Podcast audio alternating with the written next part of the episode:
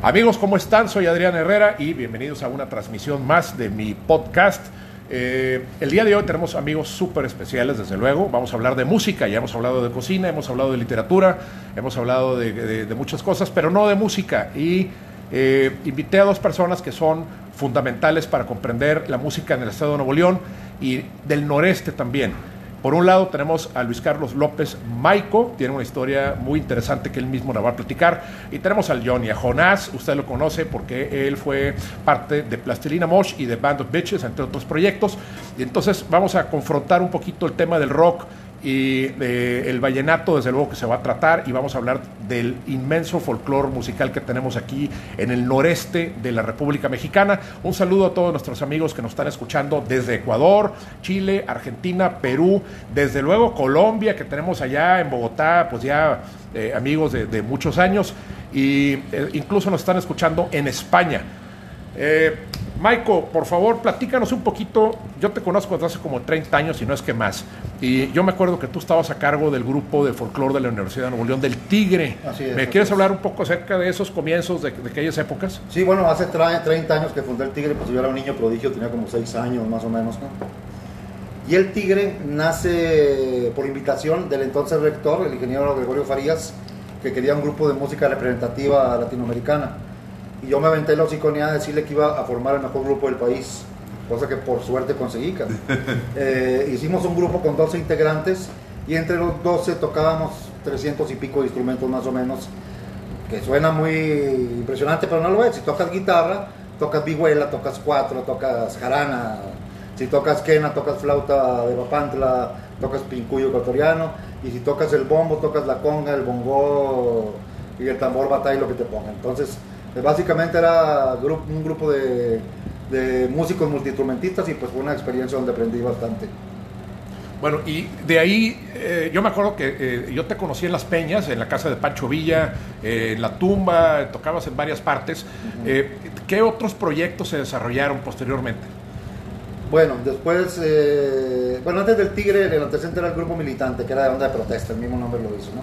Con protesta con folk. Luego del Tigre, eh, me reincorporo otra vez al grupo La Trenza, con el que hacíamos fusión de música folclórica de varios países, sobre todo mexicana.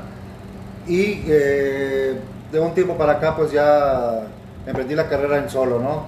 He hecho algunas producciones de música latinoamericana, latinoamericana en general, pero he experimentado mucho con lo regional, con el folk norestense, que a diferencia de lo que decía José Vasconcelos, de que donde empieza la carne asada acaba la cultura, yo creo que más bien nuestra cultura es tan particular que a veces no se alcanza a distinguir y está tan viva y tan presente.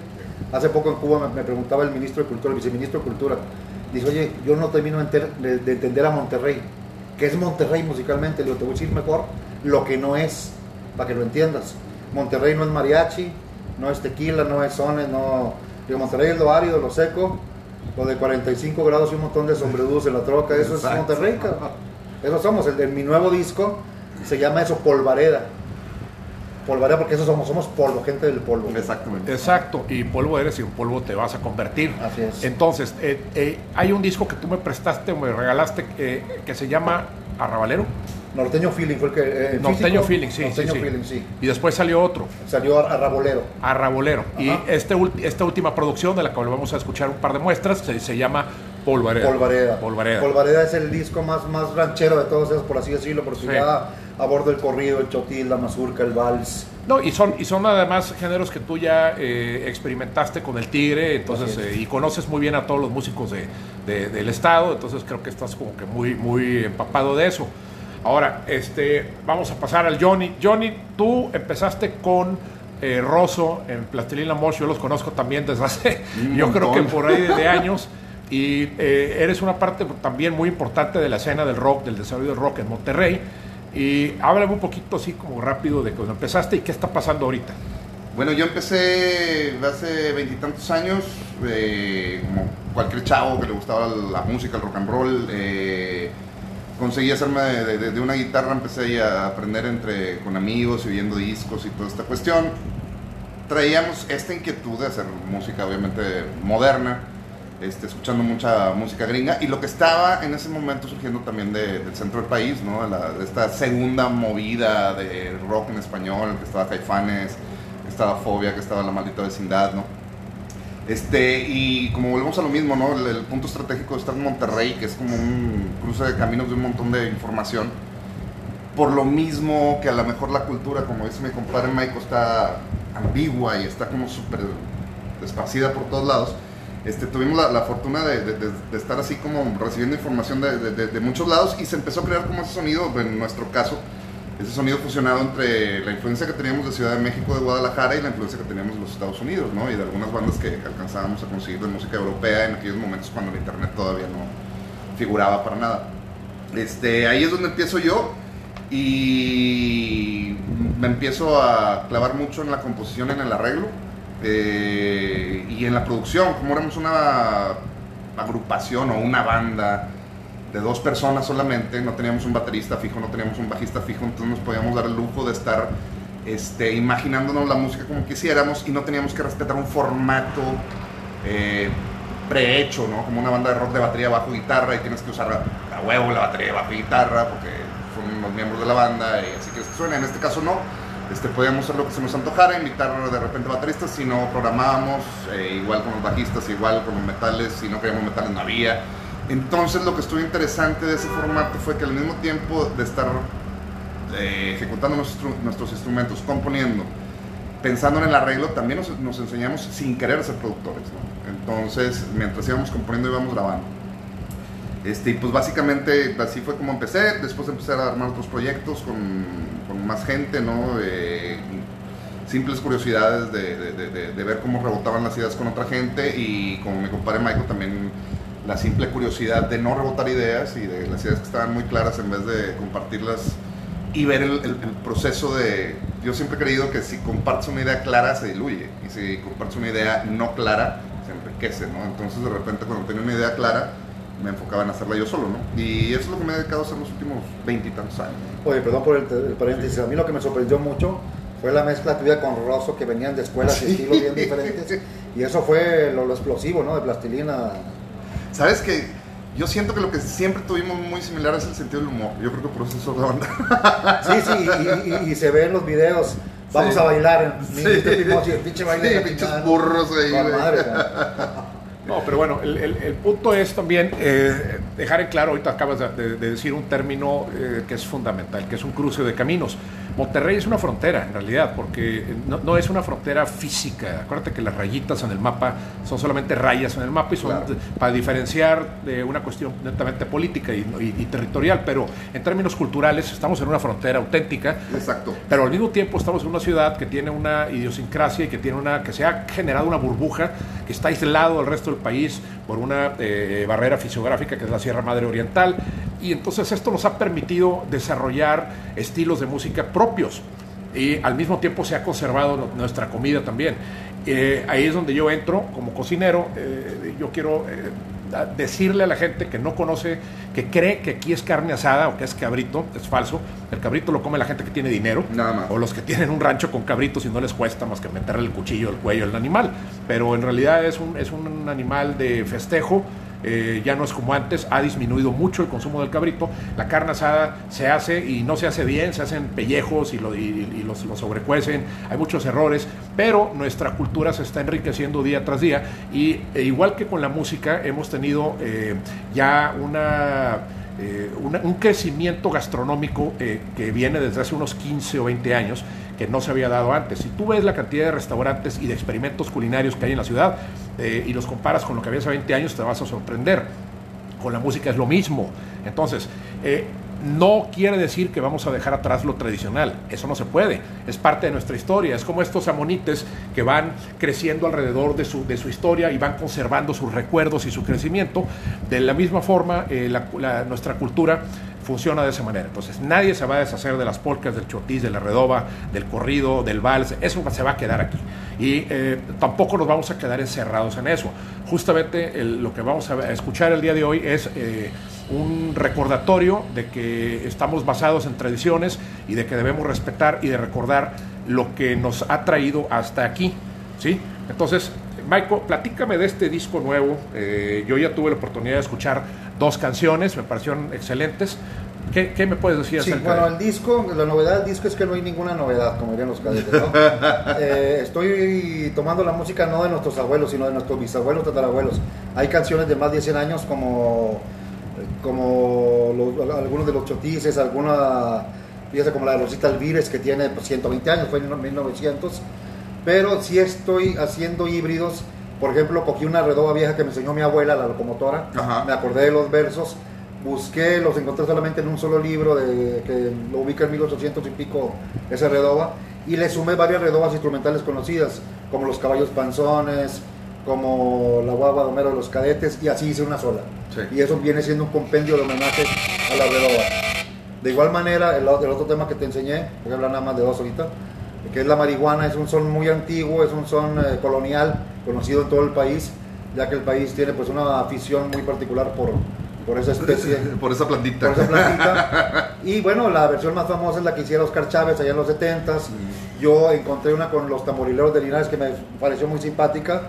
Y en algunos libros de Vicente T. Mendoza encontré ciertos versos del son de la marihuana, que hice juntar un poquito de todo y armé mi propia versión muy norestense con bajo sexto, a ritmo de guapango. Sí.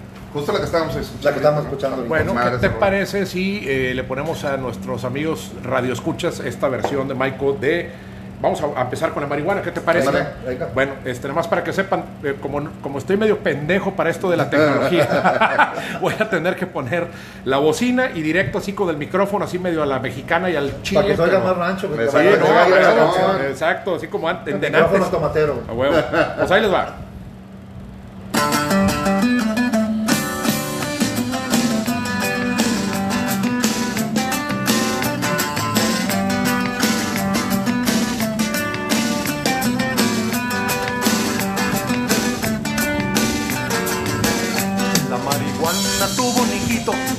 Pusieron un grifo chiquito. La marihuana tuvo un hijito y le pusieron marihuanito. Ahí viene el diablo mayor con sus 25 hermanos y dice se va a llevar a todos los marihuanos. Ahí viene el diablo mayor con sus 25 hermanos y dice se va a llevar a todos los marihuanos.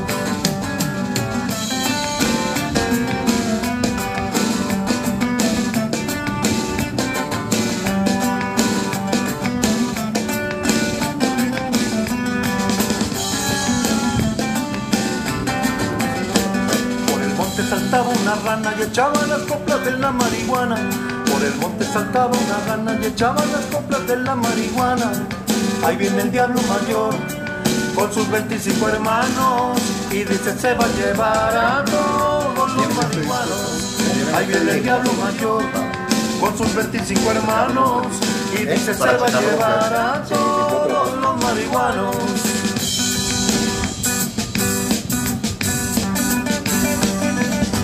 Bueno, pues esta fue la muestra de la marihuana. Esa, esa hierbita que tantos problemas nos ha dado en términos, no de salud, fíjate, porque de hecho no, no, no, no representa un problema de salud, sino más bien un problema legal. Pero bueno, no hablemos de cuestiones políticas, sino más bien hablemos de cuestiones artísticas. Aquí lo interesante es que este rescate que estás haciendo, eh, un día llega el Johnny y dice, a ver, cabrón, pues yo lo voy a hacer de otra manera. Sí, este, le vamos Al a meter-. Sí, el estilo, el estilo. Y eso es lo más chingón, que, que tenemos que estar reciclando las, este, la, eh, toda la, eh, la, la carga que tenemos histórica de canciones. eh, siempre va a cambiar. La canción es la canción y tú le puedes hacer el arreglo, el arreglo que tú quieras, pero se tiene que actualizar, ¿no? Yo creo que de eso estamos hablando. La, la cultura es algo vivo, entonces, igual que con la cocina, si tú me dices, oye, prepárame un cabrito en salsa, te voy a preparar un cabrito en salsa como siempre se ha hecho, pero también te voy a hacer otro que ya tenga otros ingredientes, sobre todo lo que yo hago, por ejemplo, la fusiono oriental. Yo meto mucha cocina oriental que le va, le va de puta madre a mi cocina. Entonces, de eso se trata, de no encajonarse. La cocina, igual que la música, no es un museo. Exacto. Y se puede y se debe de reinterpretar. Si no se renueva, se muere. ¿no? Se muere, se queda ahí, pues este, oye, pues pinche museo de cera, ¿verdad? O- Por cierto, un museo de cera, ese es el, creo que el mejor ejemplo. Es un lugar siniestro, verdaderamente aterrador. Son figuras que, que se quedaron como plasmadas así en el pasado y ahí están, no se mueven, no hablan, eh, no dicen nada. O y, como las máscaras mortorias, ¿no? como las máscaras, es, es una cosa bien culera. Son- son, son mausoleos, el- el- el- eso es un museo de la muerte, el museo de cera finalmente, ¿no? Y la- tanto la cocina como la música no tienen que ver con eso, incluso la literatura. Tenemos un amigo por ahí, Pedro de Isla, que tú, tú lo debes de conocer. Sí, sí, sí. Pedro, muy bien, por cierto. Sí, pues un saludo a Pedro que anda por ahí. Un abrazo, y, y- y Pedro escribió por ahí una interpretación de, de- de literatura, de, algo- de cosas que salían en la Biblia, ¿no? Entonces, de eso se trata, de, de estar renovando, de estar metiendo cosas nuevas. Bueno, hablando de Pedro de Isla, lo, lo interesante de la pandemia es que nos estamos reinventando. No sé si me imagino Sí. que están hablando ustedes dos. En la pandemia saqué siete videos, videoclips, dos discos, eh, estoy terminando dos libros. Pedro, en tiempos de pandemia, en dos meses, ha vendido más libros que en 25 años de carrera Madres. como escritor, güey. En Amazon. En Amazon. Digo, que, Perdón por comercial. che. No, no, no, no, al Pero- revés, al revés. Este, de pero hecho, es sí. que hay que reinventarse. cara. No, y, y aparte digo, si nos ponemos históricos siempre todas estas como catástrofes humanas, no digas la Segunda Guerra Mundial, Primera Guerra Mundial o la peste negra o la fiebre española, que ha hecho que, la humanidad llegue como a un punto de quiebre, que a final de cuentas pues nunca, ni- ni- ninguna catástrofe de estas ha vencido a la humanidad, pero siempre después de esto hay como un, precisamente como, como después de la peste negra, hay un renacimiento cultural, este, tecnológico, eh, científico, entonces probablemente estemos viviendo algo por ahí, ¿no? Y, y siento que eso es, dentro de toda esta cuestión negativa, pues es positivo por el, por el hecho de que cuando salgamos de esto vamos a estar viendo muchas cosas nuevas y muchas ideas nuevas y muchas expresiones nuevas, ¿no? Yo creo que fue una, es, una, es, no fue, sino es una oportunidad para todos eh, de, replantearnos esta normalidad a la que estábamos acostumbrados y esta zarandeada que nos puso el virus. eh, cambió el orden de las cosas y ahora nos est- están abriéndose puertas que antes estaban o cerradas o simplemente era insospechado que podríamos trabajar por ahí. Yo, es- yo llevo dos libros escritos, Ajá, eh, empecé mi podcast que nunca se me hubiera ocurrido, imagínate lo que le decía al Johnny ahorita que llegó, que a ver, imagínate hace 20 años que, que cualquier puñetas con un teléfono pudiera ser una estación de radio, güey. O sea, Es increíble no, ese increíble, es increíble. somos, somos puñetas empoderados ahora. Esas son puntos empoderados. Exacto. Pero como dice mi papá, más pendejo el que no se da cuenta que es pendejo. Exacto. exacto. Mi papá decía, pendejo, el que pregunta una vez.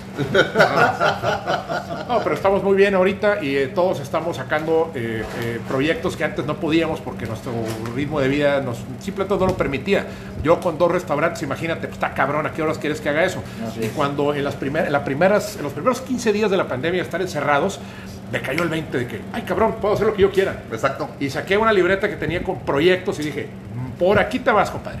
Chingue su madre. Y aquí, y aquí Y los estamos. has ido sacando, claro. Y los he ido sacando y ahorita ya, bueno, ahorita ya vamos a empezar a grabar Masterchef, pero llegando, pues le sigo con todo lo que tengo ahí.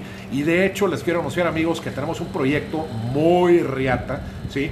En el que están involucrados tanto Johnny como Maiko y también este, el pinche Clemente, el, el- el Clemente del- Jumbo. del Jumbo. Pinche puto de Clemente, saludos. No sé dónde anda el güey, anda por ahí grabando mamadas, pero este, tenemos un Lo proyecto. importante es grabar, güey. Ah, no, huevo. Tenemos un proyecto muy interesante. eh, No lo voy a, a- a revelar, nada más les digo que eh, probablemente este año se pueda grabar un demo, ¿sí? Sí. Muy chingón, que tiene que ver con folclore y hasta ahí llegó el asunto. Pero bueno, vamos a continuar con el tema del folclore. Eh, acabamos de escuchar La Marihuana, ¿sí? De Maiko, de su, más, de su disco más nuevo, que se llama eh, Polvareda. Polvareda. Pero ahora les voy a presentar otra que se llama La Locomotora. Esta pieza eh, es más antigua, esto viene del siglo XIX. Sí, viene siendo como de 1860 y tantos la canción, según el registro que hay. La investigué después de que me la cantaba mi abuela. Ella viene de Agualeguas, nacida en Texas, mi abuela. Y entonces le junté varias redobitas también viejitas para hacer una especie de, de homenaje a la redoba, pero, ok. para la nostalgia, ¿no? Oye, pero lo interesante es que si tú comparas, por ejemplo, en los sitios en los que ha pasado la locomotora y en los sitios que han negado la locomotora, hay un cambio fundamental. Eh, Monterrey Saltillo es el ejemplo. Sí, Saltillo sí, sí, claro. este, no, hubo- no hubo locomotora y mira Monterrey a dónde se fue. Y luego tú comparas Torreón y ve lo que le pasó al pueblo de al lado. Este, que dijeron que no querían el- la locomotora que porque hacía mucho ruido. Esto es verífico, ¿eh? Entonces, en los lugares, y, y así como ese, hay un chingo de ejemplos en sitios en donde dijeron, ese pinche tren no nos, no nos va a traer nada bueno. La canción es una queja del ruido de la locomotora. de Ah, hecho, ¿sí? Él prefiere el, el silencio de su pueblecito a la locomotora. Algo así. Vamos a escucharla.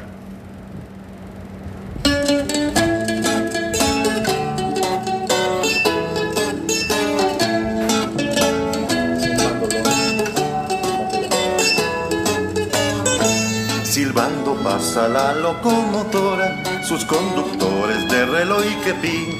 Pero más me gustan las carretas frágiles del triste valle donde yo nací. Aquí se miran coloridos pájaros, plumas de seda, picos de rubí. Pero no los cambio por las grises tórtolas del triste valle donde yo nací.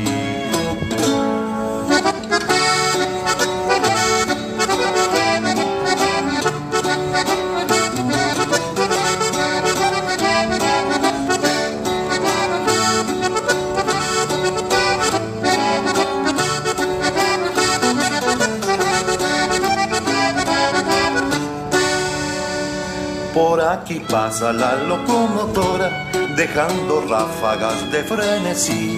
Pero no lo cambio por los suaves céfiros del triste valle donde yo nací. Aquí me aturde el estridente. Bueno, pues esa es una pruebita de lo que van a poder escuchar cuando compren el disco nuevo de Maiko. Y fíjate que esto eh, me trajo muchos recuerdos porque yo, yo tengo dos nacionalidades. Yo soy huasteco eh, por parte de mis papás y de mi familia, que son de Tampico, la Huasteca, y soy regio. Pues aquí, aquí, aquí soy, aquí he vivido siempre. Entonces, eh, recuerdo, tuvimos un rancho allá cerca del ejido de Trancas y Sabarado, entre Trancas y San Juan, la cuna del béisbol en México, por cierto. Y en ese lugar, eh, en el rancho ganadero, había, hacíamos carnes asadas y cuando llegaba el ganado, mi papá contrataba un farafara. Entonces nos sentábamos a escuchar estos viejos corridos, canciones, redobas, chutís. Y había muchas canciones de este tipo. Y estábamos en el, con el calorón, el calorón hijo de su pinche madre, comiendo carne, tomando cerveza. Y estaba el grupo tocando, ¿no? Y el polvo, ahorita que mencionas. Sí, el polvo sí. siempre es un elemento como eh, persistente. Bien de aquí. Sí, Saque por barrera con el taconazo sí. Exacto, es correcto. Entonces me, me trajo muy buenos recuerdos del rancho, de cuando, era, cuando estaba un niño y joven. Y, este, y de los guapangos huastecos, eso lo vamos a hablar otro día, definitivamente, ¿no? Pero cómo esta música no la vas a encontrar en ninguna otra parte de la República. Eso es algo importante, ¿sí? Música checa, polaca, austriaca, Exacto. pero hecha nuestra onda. a nuestra Exacto, onda. de hecho creo que la influencia realmente es de Europa del Este. Sí, es Europa del Este definitivamente, y más de los 40 Sí. por influencia de la colonia alemana nazi que vivió en la colonia Vista Hermosa Órale, güey, no me lo sabía. y el Mirador y todo eso, pero toda la casa Langström, Lumen, todos esos Ya. descendientes de esos grupos. Y, y sobre todo por la onda de que si, si checas los ritmos y los... Bueno, la- el acordeón innegablemente pues, de Sí, Europa sí, sí. del Este, ¿no? Los ritmos... eh, el, el- el mismo nombre de la polka lo dice, ¿no? Exacto. Polaco, ¿no? Igual la banda sinaloense también, que no es de aquí, estamos hablando del otro lado de la República, también como tiene el Norte origen... finalmente.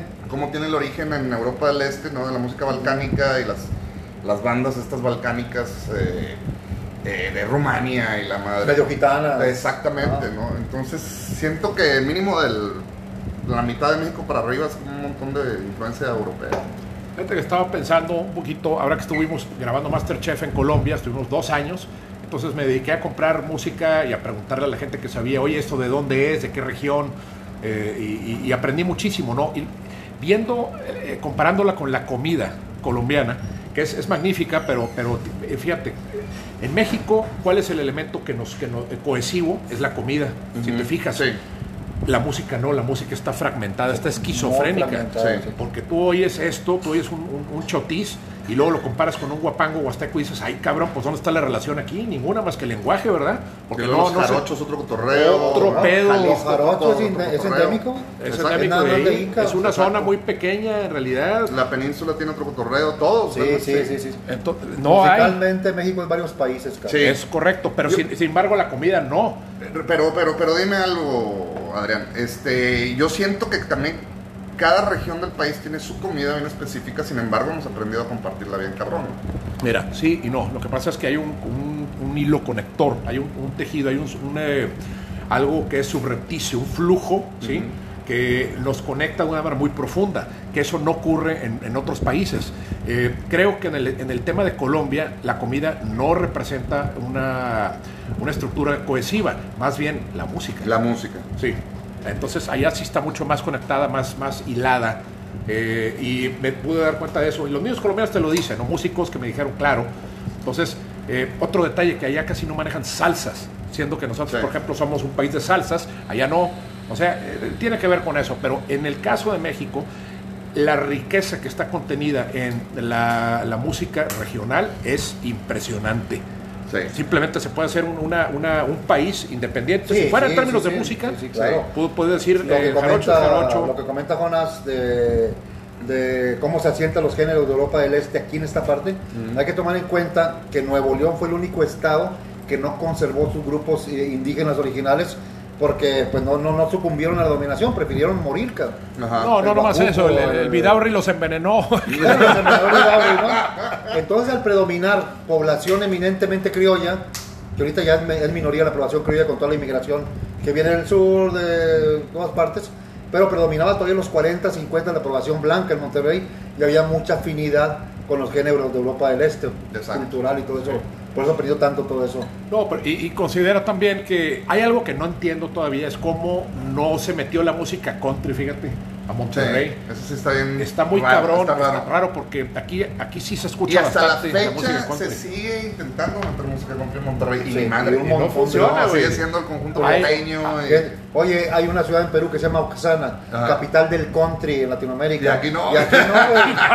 Cuando nos vestimos. Pero, pero ¿qué tal la vallenata, cabrón? Sí, exacto, Eso es Bueno, extraño, vamos, vamos a pasar al tema vallenato pero que ya nuestra vestimenta ¿eh? regia es country. Sí, cabrón, sí, sí. Somos, somos vaqueros. Mira, eh, yo, yo tengo un proyecto que eh, contempla eh, una fusión de música country con música de aquí. Que el Johnny definitivamente es el, es el que se le va, le va a meter más ganas Sí, a eso. Sí, a huevo. Pero a ver, veo la de Noreste Caliente Sí, de country sin pedos. sí. Oye, y hablando del vallenato, que es un tema obligado, porque no hay en ninguna parte de México un fenómeno así. Exacto. Que llegan, llegan los amigos colombianos y dicen, a ver, cabrón, ¿cómo es posible que tengas tres estaciones de, de vallenato? ¿Cómo es posible que haya, haya un fenómeno aquí? No lo entienden. Entonces, tú, Michael, le grabaste una pieza a, a- a- ¿cómo se llama? Celso Piña, ¿verdad? Celso grabó una mía, una canción. Ah, sí. Celso grabó. ¿Cómo se llama esa pieza? Se llama Vamos a escuchar la radio. Ya. Es el único vallenato que he compuesto. Estaba yo, ¿te acuerdas de Quique Esparza, el gordito? Sí, sí. Él tenía su estudio en la Colonia Independencia. Y una vez estamos haciendo un proyecto ahí, fui como dos semanas seguidas y vi que mañana, tarde y noche la gente oyendo radio, radio, radio. Ya. Y entonces se llama Vamos a escuchar la radio, habla de la mañana, habla de la tarde y habla de la noche, oyendo la radio. Y La- obviamente la tenemos compuse por ahí, ¿no, vallenato. Pues en, tal vez en, en, en, en YouTube. En de- YouTube de- está, déjame buscarla a ver sí, si Celso, aparece. vamos a escuchar la radio. A ver, vamos a escuchar la radio. Vamos a escuchar la radio, ¿verdad? Sí. Pero la sí, eso Ah, de sí, la Celso Piña, en mira. Es un fenómeno Sí, rarísimo, cabrón. A ver, dice canción de Celso Piña y Nicho Hinojosa. Sí, Nicho cantó ahí también. Ah, ya, a ver. Vamos a, vamos a ponerla. Lo produjo la Tuna Records ese. Ok.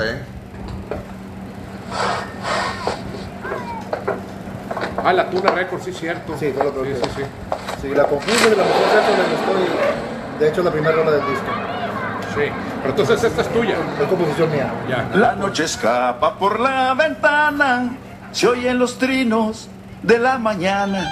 Café con leche y echarle ganas, rumbo a la escuela, rumbo a la chamba. Dale,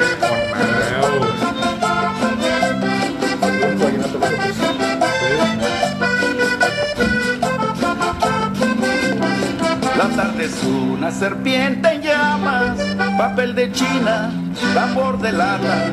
Oye, pero qué cabrón que nosotros aquí en Monterrey, y a diferencia de otras partes, por ejemplo, llega, llega gente de la Ciudad de México, de Guadalajara, de Jalapa, y no entienden, no entienden este fenómeno, entonces como que a veces hasta se molestan, ¿no? De que, bueno, eso es, ¿por qué? Pues de la misma forma en la que se, allá agarraron la cumbia, ¿verdad? Y la, y la hicieron suya, bueno, aquí el vallenato. Es un fenómeno antropológicamente interesante, sí, hay que estudiarlo, pero ya lo hicimos nuestro. Sí, sí. ¿Verdad? De O sea, hecho, yo crecí escuchando cumbia, yo crecí en la, en la- en la- ciudad, digo, en el centro de la ciudad. Este, Ah, por la Alameda, ahí sí, estaba sí. en casa de mis De tu abuelos. abuelita, sí, sí. Exacto, estaba en casa de mi abuelita. Y en, en esa zona se oía un montón de música vallenata, güey. Y al mismo tiempo yo escuchaba rock and roll. Y, y- y también por mis tíos escuchaba música norteña, ¿no? Conjunto Y todo norteño. te fue formando, güey. Exacto. Pero al final de cuentas yo creía cuando era un niño que la música vallenata era de Monterrey, Sí, güey. claro, claro. o sea, yo no Sí, tenía una puta idea que era de Colombia, güey. Así es. ¿Sí me entiendes? Y- Nunca lo adivinamos. y con el tiempo ya voy creciendo y, y- y, bueno, también mi, mi, mi espectro va Ya cuando creciendo. creciste supiste que los colombianos nos robaron el vallenato. Exacto. no, después pensé que la cumbia vallenata sonaba en todo México me di cuenta que no, que nada más en Monterrey.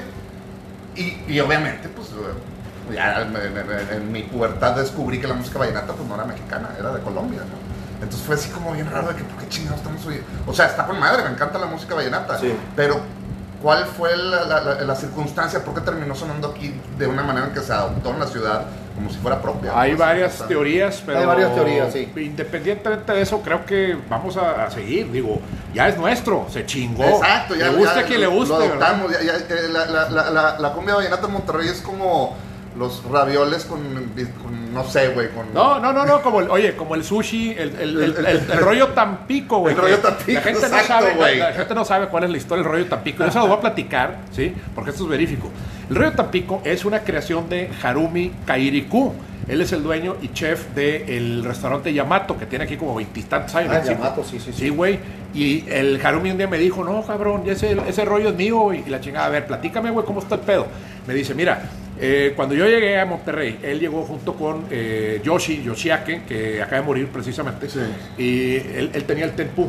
Bueno, antes de esos restaurantes, ellos trabajaban en otro restaurante de comida ¿cómo japonesa. ¿Cómo se llamaba ese restaurante? Ahí estaban tres, tres japoneses trabajando, los tres pusieron sus restaurantes y les fue muy bien, pero una señora de Tampico iba, y no es, no es este leyenda urbana, esto es verífico, iba muy seguido y le dijo al, le dijo al Haru, este, oye, este, es que Tampico y la chingada, y que me estoy poniendo melancólica, y que a ver si me haces un rollo de allá, y le dijo el Haru, a ver, ¿qué hay allá? No, pues mira que tenemos jaiba y que tenemos quién sabe qué chingados y que el chile y que no sé qué. Y este Ah, pelado conjeturó todo en un rollo que se llama rollo ¡Qué Tampico. chingón! No me lo No sabía. mames, Entonces, no, ¿sabes no, qué? espérate, pero escucha esta mamada, güey. O sea, a ver, lo hizo un japonés, con una forma japonesa, güey, con ingredientes mexicanos, güey, basado en, un- en la comida tan pequeña, y, y- pero se hizo en Monterrey. Ah, chinga, güey, espérate. O sea, chingón, está muy güey. cabrón eso, güey, ¿sabes cómo? Pero eh, eh, esa sería como la mejor analogía para explicar la, cómo en Monterrey se agarró la música vallenata, ¿Cómo? güey. No, no nomás eso, ¿cómo Monterrey, será? ¿cómo definirías Monterrey culturalmente? Y Lo, lo, lo definiría como llena tu loco, cabrón. Exacto. Ponle lo que quieras, güey. Exacto, y eso es lo que tenemos aquí, que por un lado eh, tenemos otro amigo japonés que un día se horrorizó al grado de hacerse el seppuku, ¿no? El, el pinche harakiri, güey, porque lo llevamos a un carrito de sushi, güey. Y le dieron, un- tenía queso Filadelfia, tenía surimi de esos de culerísimo, el más, el más culero de todos, Sí, sí, sí. tenía no sé qué, y luego iba capeado y luego arriba una mayonesa con, con chipotle, güey, y con tocino y la verdad. Y el vato, no, se está, neta, Nomás le faltaron los rubles como los pinches El- polvito de rufles polvoreado arriba. sushi, güey. Y el vato así como, ¿por qué? ¿Por qué? Y, mira, cabrón, pruébalo, güey. Total, mira, a regañadito lo probó y dijo, no le entiendo. Ese es el pedo, le digo. Esto ya no es sushi, güey. Esto es nuestra intención de decir, ah, sushi, güey, échamelo, compadre. Aquí, aquí lo arreglamos. exacto, exacto, exacto, exacto, Pero es culpa de los regios, güey. Sí, güey. César Cubero, el, el- el actor, Ajá. la primera vez que vimos al sushi estaba encabronadísimo, en serio, güey. Porque no había tortillas, güey. Ah, güey. ¿Cómo, cómo estaba más? Pegado porque no había tortillas y salsa, güey. Qué chingón. Bueno. Entonces, poco a poco, bueno, ahí va un chilito, fueron diciendo los, los japoneses, Bueno, ¿no? yo te voy a explicar una historia absolutamente verífica, güey. Y esto no es mamada, eso es cierto. Un vato, güey, fue y compró a Costco, güey, una charola, güey. Esto fue una carne asada en mi casa, güey. Simón. No te voy a decir quién porque es una persona que de seguro alguien va a conocer y va a decir, ah, la va-". Pero es un güey que llevamos una charola de sushi, ¿sí? Y el cabrón agarró una tortilla de harina, güey. Metió un sushi completo ahí y le puso una salsa molcajeteada y se lo comió, güey. Con madre, güey. hablando del chile, güey. Con madre. Y feliz, güey, el vato. Y no, no, no, el vato hasta se aplaudió a sí mismo. Dijo, no, sabes que soy, Soy una verga, güey. güey. Ya, ya, ya aporté algo, cabrón. Sí, cabrón. Y nunca había visto eso, güey. Eso fue hace relativamente poco. Fueron, fueron noviembre, güey. Pues dije, no, ya, ya creí haberlo visto todo.